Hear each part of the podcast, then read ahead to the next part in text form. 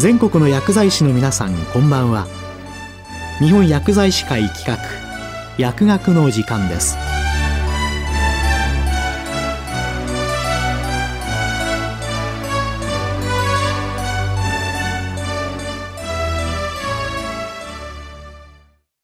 今日は最近の副作用情報から医薬品医療機器等安全性情報391号392号について厚生労働省医薬生活衛生局医薬安全対策課牧野恵里さんにお話しいただきます。皆さんこんばんは。厚生労働省医薬生活衛生局医薬安全対策課でございます。本日は、令和4年4月発刊の医薬品医療機器等安全性情報391号、同年6月発刊の医薬品医療機器等安全性情報392号についてご紹介いたします。391号の1番目は、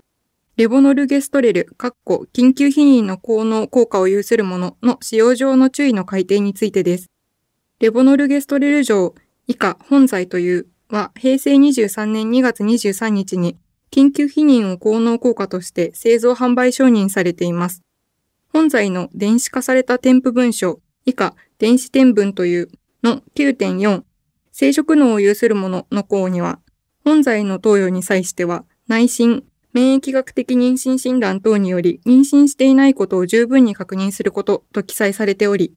また9.5妊婦の項には投与しないこと、妊娠初期、中期に投与した場合には女性胎児の外性器の男性化または男性胎児の女性化が起こることがあると記載されていました。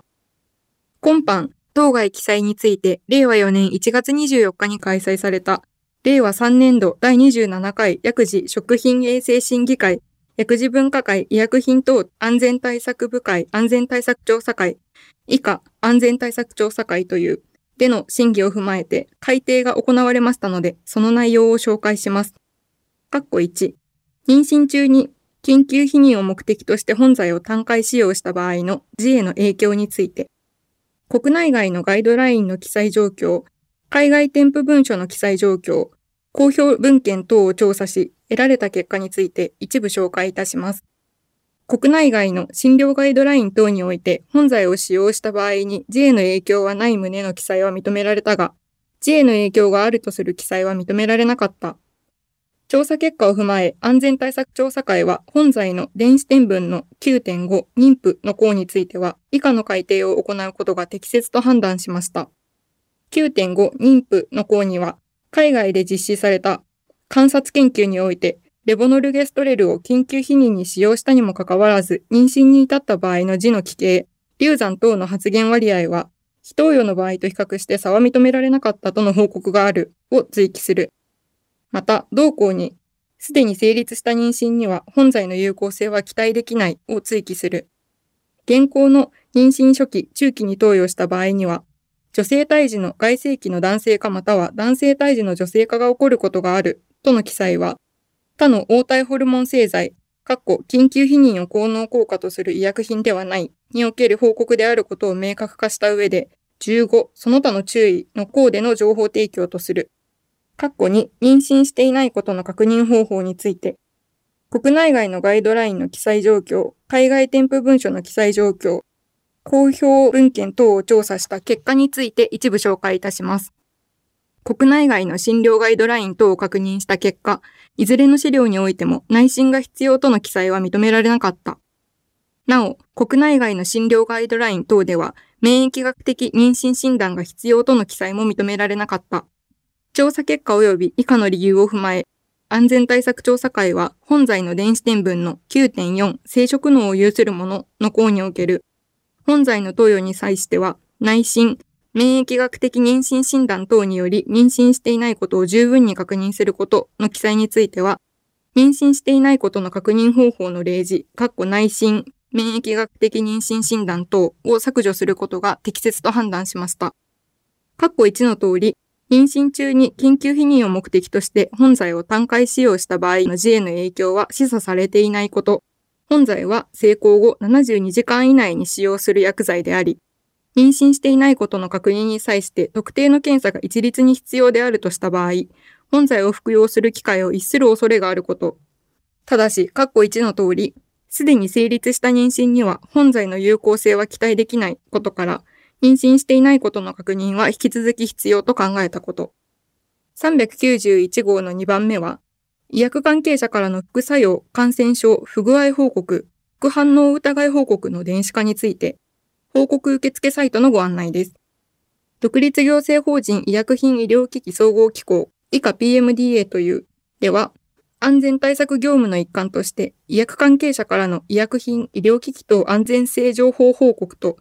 予防接種後副反応疑い報告を受け付けています。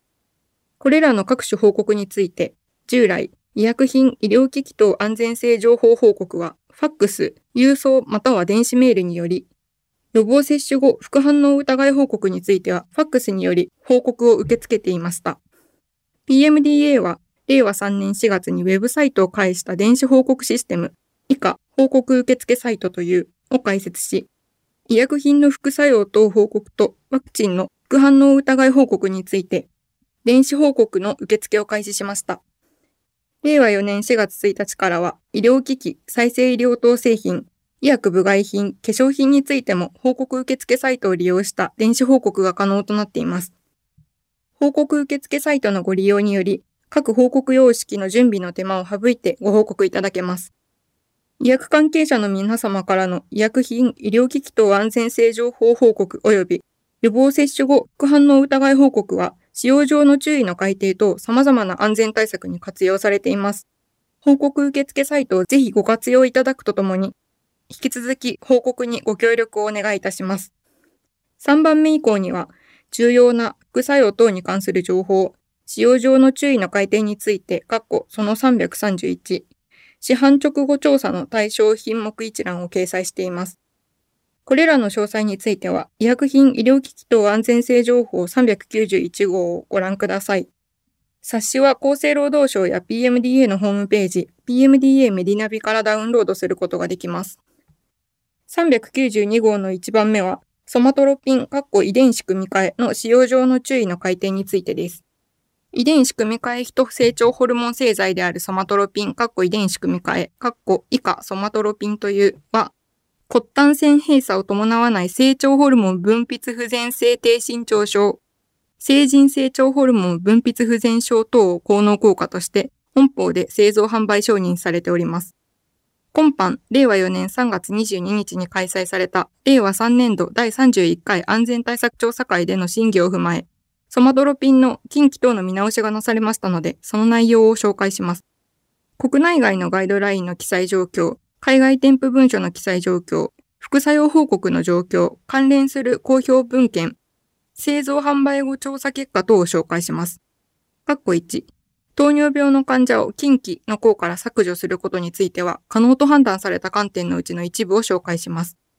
本邦でソマトロピンが初めて承認された昭和63年において、糖尿病治療薬は限られていたものの、当時と比較して現在では糖尿病治療薬の選択肢が増えており、糖尿病を適切にコントロールできる患者が増加したと考えられること。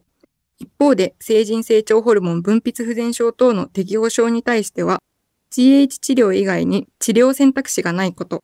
過去に、糖尿病の患者を近畿の項から削除する場合にも、以下に紹介する点などから糖尿病患者に対する注意喚起が必要と判断されました。ソマトロピンの薬理作用より、インスリン感受性の低下に伴う血糖値の上昇が想定されることから、糖尿病の病状を悪化させる可能性があること。括弧3、ソマトロピンの適用疾患のうち、プラダーウィリー症候群及びタナー症候群については、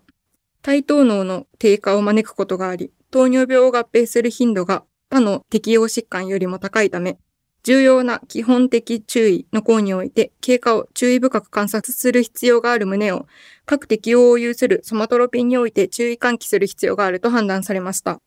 括弧4、糖尿病網膜症を合併する患者については以下の点などから禁忌とする必要はないと判断されました。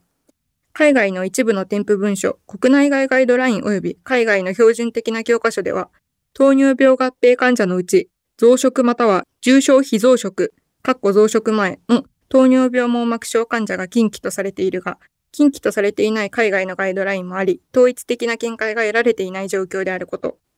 392号の2番目は、インターフェロンベータ 1A、括弧遺伝子組み換え、及びインターフェロンベータ 1B、括弧遺伝子組み換えの使用上の注意の改定についてです。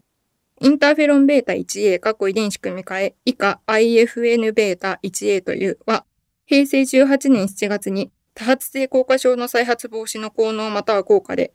インターフェロンベータ 1B、括弧遺伝子組み換え、以下 IFN ベータ 1B というは、平成12年9月に多発性硬化症の再発予防及び進行抑制の効能または効果で製造販売承認されています。IFN ベータ 1A 及び IFN ベータ 1B については、動物試験、括弧猿において、それらの高容量の投与で流産が認められたとの報告があることから、製造販売承認時より、妊婦または妊娠している可能性のある女性への投与は禁忌として設定されており、妊婦の項には、妊婦または妊娠している可能性のある女性には投与しない旨が記載されていました。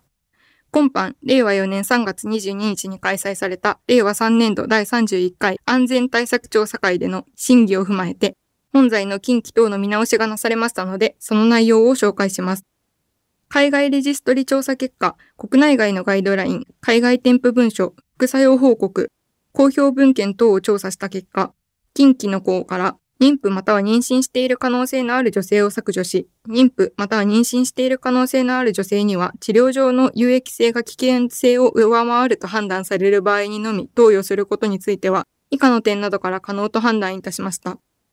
IFN ベータ 1B で、胎児死亡または流産が認められた容量は、臨床容量の200倍以上、IFN ベータ 1A で流産が認められた暴露量は、臨床容量投与時の暴露量の83から163倍と考えられることを踏まえると、妊婦または妊娠している可能性のある女性に対しての投与を一律に禁忌とする必要性は高くないと考えられること。392号の3番目は、妊娠と薬情報センターにおける新しい取り組みについてです。2005年、国立生育医療研究センターは厚生労働省の委託を受け、妊娠と薬情報センター、過去以下センターというを設置し、医薬品が母体や胎児に与える影響について最新のエビデンスを収集、評価し、それに基づいてこれまで約2万人の妊婦あるいは妊娠を希望している女性の相談に応じてきました。これまでは相談者から郵送された紙の問診票を事務局が確認し、相談者の希望や薬剤の特性などを考慮して相談方法を調整してきましたが、現代の若い女性にとって利用しにくく、潜在的な相談を要する患者に十分届かない可能性があるといった問題点がありました。そこで2021年度の厚生労働省による妊娠と薬情報センター高度化推進事業により、レジストリを構築するとともに、患者からの申し込み及び拠点病院との連携を電子化する新たなシステム構築を行い、5月から稼働しております。相談者はスマートフォンやパソコンから簡便に申し込みができ、拠点病院では薬剤情報がオンラインで即座にアクセス可能となり、申し込みからカウンセリングまでのタイムラグを短縮することができます。相談方法は専門性の高い拠点病院でのカウンセリングに集約化することで精度を高めます。また、登録調査においても拠点病院のネットワークを使ったリクルートに加え、新システムを利用することで効率的で実効性のある疫学調査が可能になります。このように新システムの稼働により全国の拠点病院がこれまで以上に地域における当分野のリーダーとして活躍でき、センターとともに強固なネットワークが形成されることが期待されます。4番目以降には、重要な副作用等に関する情報、使用上の注意の改定について、括弧その332、市販直後調査の対象品目一覧を掲載しています。これらの詳細については、医薬品医療機器等安全性情報392号をご覧ください。冊子は厚生労働省や PMDA のホームページ、EMDA メディダミからダウンロードすることができます。それでは本日の薬学の時間を終わります。ありがとうございました。今日は最近の副作用情報から医薬品、医療機器等安全性情報391号、392号について厚生労働省医薬生活衛生局医薬安全対策課牧野恵里さんにお話いただきました。